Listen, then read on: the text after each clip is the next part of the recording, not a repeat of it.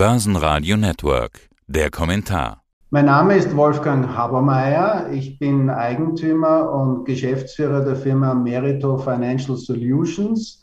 Wir sind ein klassischer unabhängiger Berater, begleiten den Kunden entlang der Wertschöpfungskette von der Formulierung von Anlagerichtlinien und Risikomanagementrichtlinien, selbstverständlich inklusive von Nachhaltigkeitskriterien über strategische Allokationsentscheidungen, über taktische Allokationsentscheidungen, also in der, in der Vermögensberatung im engeren Sinne und selbstverständlich auch in der Qualitätskontrolle, das heißt einer Ex-Post-Analyse der Ergebnisse inklusive auch eines Risikomanagement-Controllings, um daraus wieder eben eine neue Basis zu schaffen für weitere taktische und strategische Anlageentscheidungen. Ja, Herr Baumeier, wir sind ja alle überrascht, überrannt worden von diesem Krieg in der Ukraine. Lange, sicherlich zu lange, haben wir gedacht, das ist doch nur Säbelrasseln, was der Putin da macht.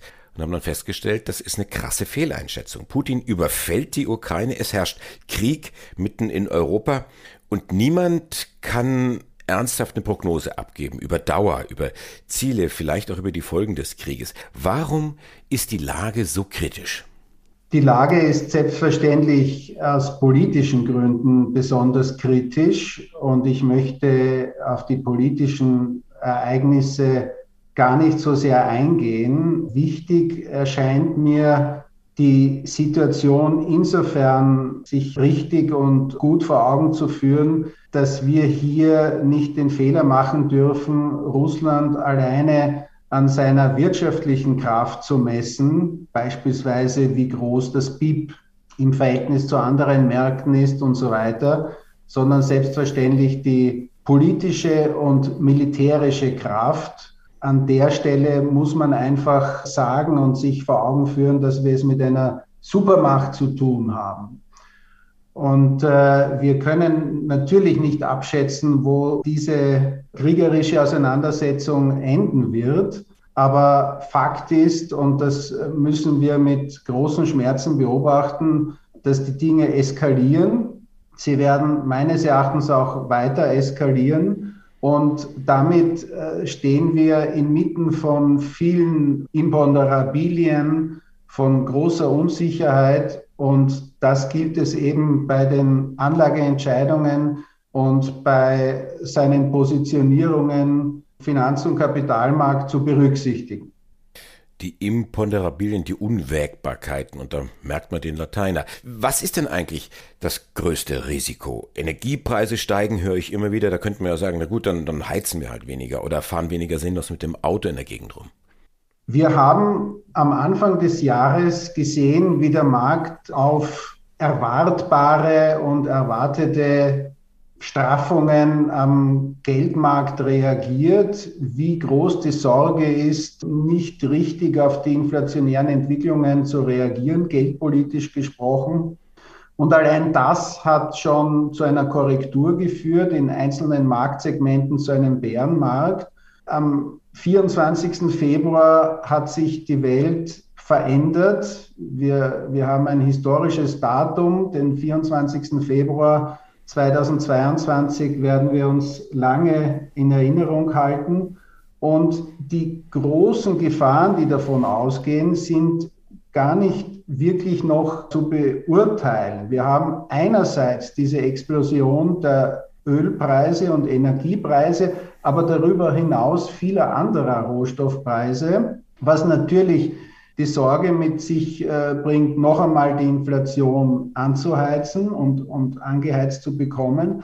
Was aber so gar noch nicht berücksichtigt ist, die Konjunkturauswirkung. Und ich bringe es auf den Punkt, eine Rezession ist in diesen Preisen, wie wir sie heute sehen, noch nicht drinnen. Also eine Rezession ist noch nicht eingepreist und sollten wir eine Rezession erfahren, wird der Markt noch einmal deutlich, ein deutliches weiteres Minus aufzeigen. Welche Rolle haben die Notenbanken denn jetzt in dieser Situation? Die stecken doch in einer ja fast schon fürchterlichen Zwickmühle.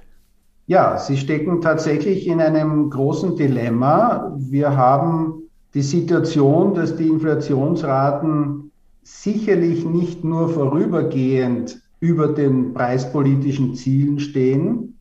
Das heißt, die Notenbanken müssten längst in eine Straffung übergehen, in Zinserhöhungen und auch in einer wenig lockeren Liquiditätsbeschaffung. Das heißt, das Quantitative Easing sollte doch auslaufen. Und gleichzeitig wissen die Verantwortlichen, dass sie mit einer zu starken Straffung die Konjunktur abwürgen. Das heißt, es ist ein veritables Dilemma und wir wissen auch, dass die Notenbanken die Nachfrageseite beeinflussen können, aber nicht die Angebotsseite. Und wir haben den großen Stress aktuell auf der Angebotsseite. In den Lieferketten, in den Verknappungen, in der Neustrukturierung von Lieferketten und durch das Kriegsgeschehen jetzt auch noch dazu stark gestörte Handelsströme, auch starke Störungen im Zahlungsverkehr. Das sind Dinge, die man aktuell einfach noch nicht abschließend beurteilen kann. Und das gilt natürlich auch für die Verantwortlichen in den einzelnen Notenbanken.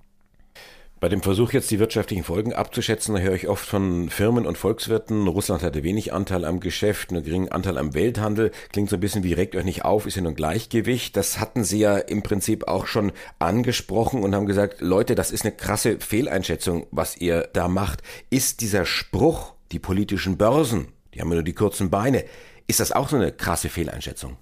Der Spruch hat sicherlich seine Begründung. Ich verwende ihn selbst auch immer wieder und gerne. Es ist allerdings ein großer Unterschied, ob wir von externen Schocks sprechen, wenn Terroranschläge passieren oder ein, ein, ein sehr, sehr regional konzentriertes Kriegsgeschehen passiert oder aber wir vor einer Situation steht, wo eben ein ganzer Kontinent betroffen ist, um nicht zu sagen, die ganze Welt davon betroffen ist. Und das macht hier den Unterschied. Und wenn wir ein Kriegsgeschehen dieser Dimension historisch vergleichen, dann sehen Sie, dass die kurzen Beine so gar nicht kurz sind, sondern sich über sehr lange Perioden erstrecken, sehr viele oftmals Jahre erstrecken. Und das sollte man in diesem Kontext auch heute berücksichtigen. Sie haben halt gesagt, ein ganzer Kontinent ist in diesen Krieg involviert, möglicherweise die ganze Welt. Müssen wir es nicht aussprechen? Besteht die Gefahr eines dritten Weltkrieges? Also ich äh, bin geborener Optimist, deswegen spreche ich so etwas ungern aus. Aber selbstverständlich gibt es mit welchen Wahrscheinlichkeitszahlen auch immer durchaus die Gefahr, ob die Wahrscheinlichkeiten sehr hoch sind oder sehr gering sind. Aber selbstverständlich kann man sich so ein Szenario vorstellen. Nicht zuletzt hat das auch der amerikanische Präsident ausgesprochen. Äh, natürlich gibt es Situationen oder kann es Eskalationen geben oder wenn Sie so wollen, historische Unfälle, wodurch wird in einem dritten Weltkrieg landen. Aber das ist jetzt nicht mein Szenario, von dem ich ausgehe und das ich tatsächlich erwarte. Wie genau sieht Ihr Szenario aus und wie stellen Sie sich und Ihre Kunden, das sind ja hauptsächlich institutionelle Anleger, darauf ein? Wir haben von Anfang an und in jedem Kundenmandat ein sehr stringentes Risikomanagementsystem eingerichtet. Und wir sind dadurch natürlich auch mit den jeweiligen Markteinschätzungen aktuell so aufgestellt, dass wir die Aktienquoten durchwegs, also unabhängig vom Risikoprofil, untergewichtet haben.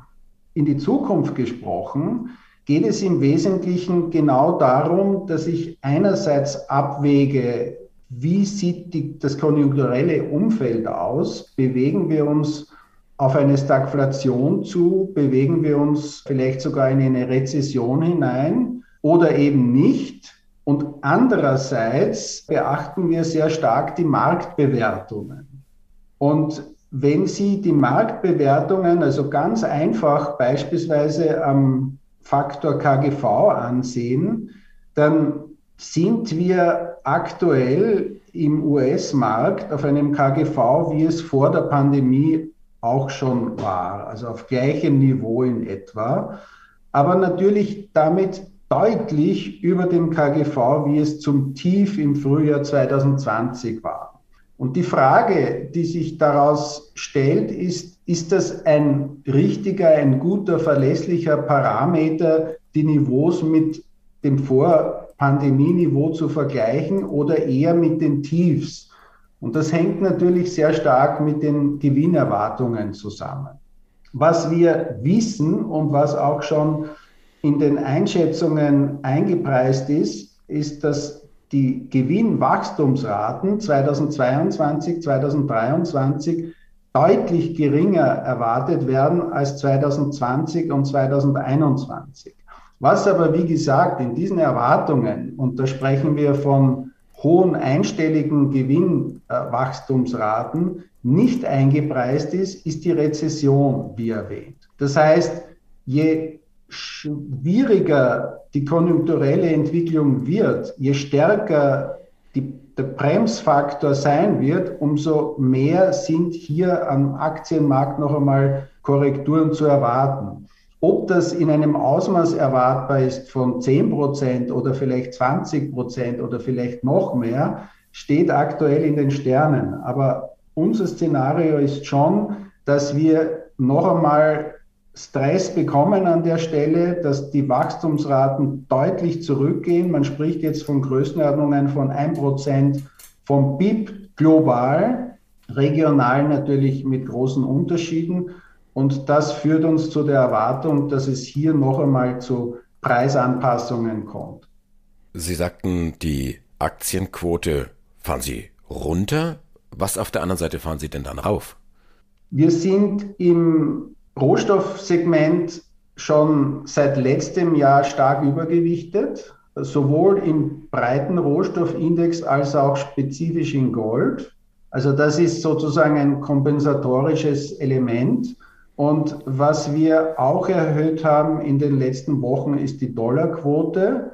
Und selbstverständlich sind sie in so einer Situation natürlich auch nahezu gezwungen, Liquidität vorzuhalten, das heißt im Geldmarkt zu bleiben. Ich weiß aus unseren früheren Gesprächen, dass das Thema Nachhaltigkeit bei Ihnen sehr, sehr wichtig ist. Ist das in Zeiten wie diesen auch noch so oder tritt das ein bisschen in den Hintergrund? Nein, es ist also äh, ganz klare Antwort, es ist völlig unverändert, die Position auch bei unseren Kunden. Und es gibt an der Stelle überhaupt keine Veränderung, geschweige denn eine Aufweichung. Dr. Wolfgang Habermeier, Gründer und CEO von Merito. Dankeschön für dieses Interview. Danke Ihnen. Börsenradio Network. Der Kommentar.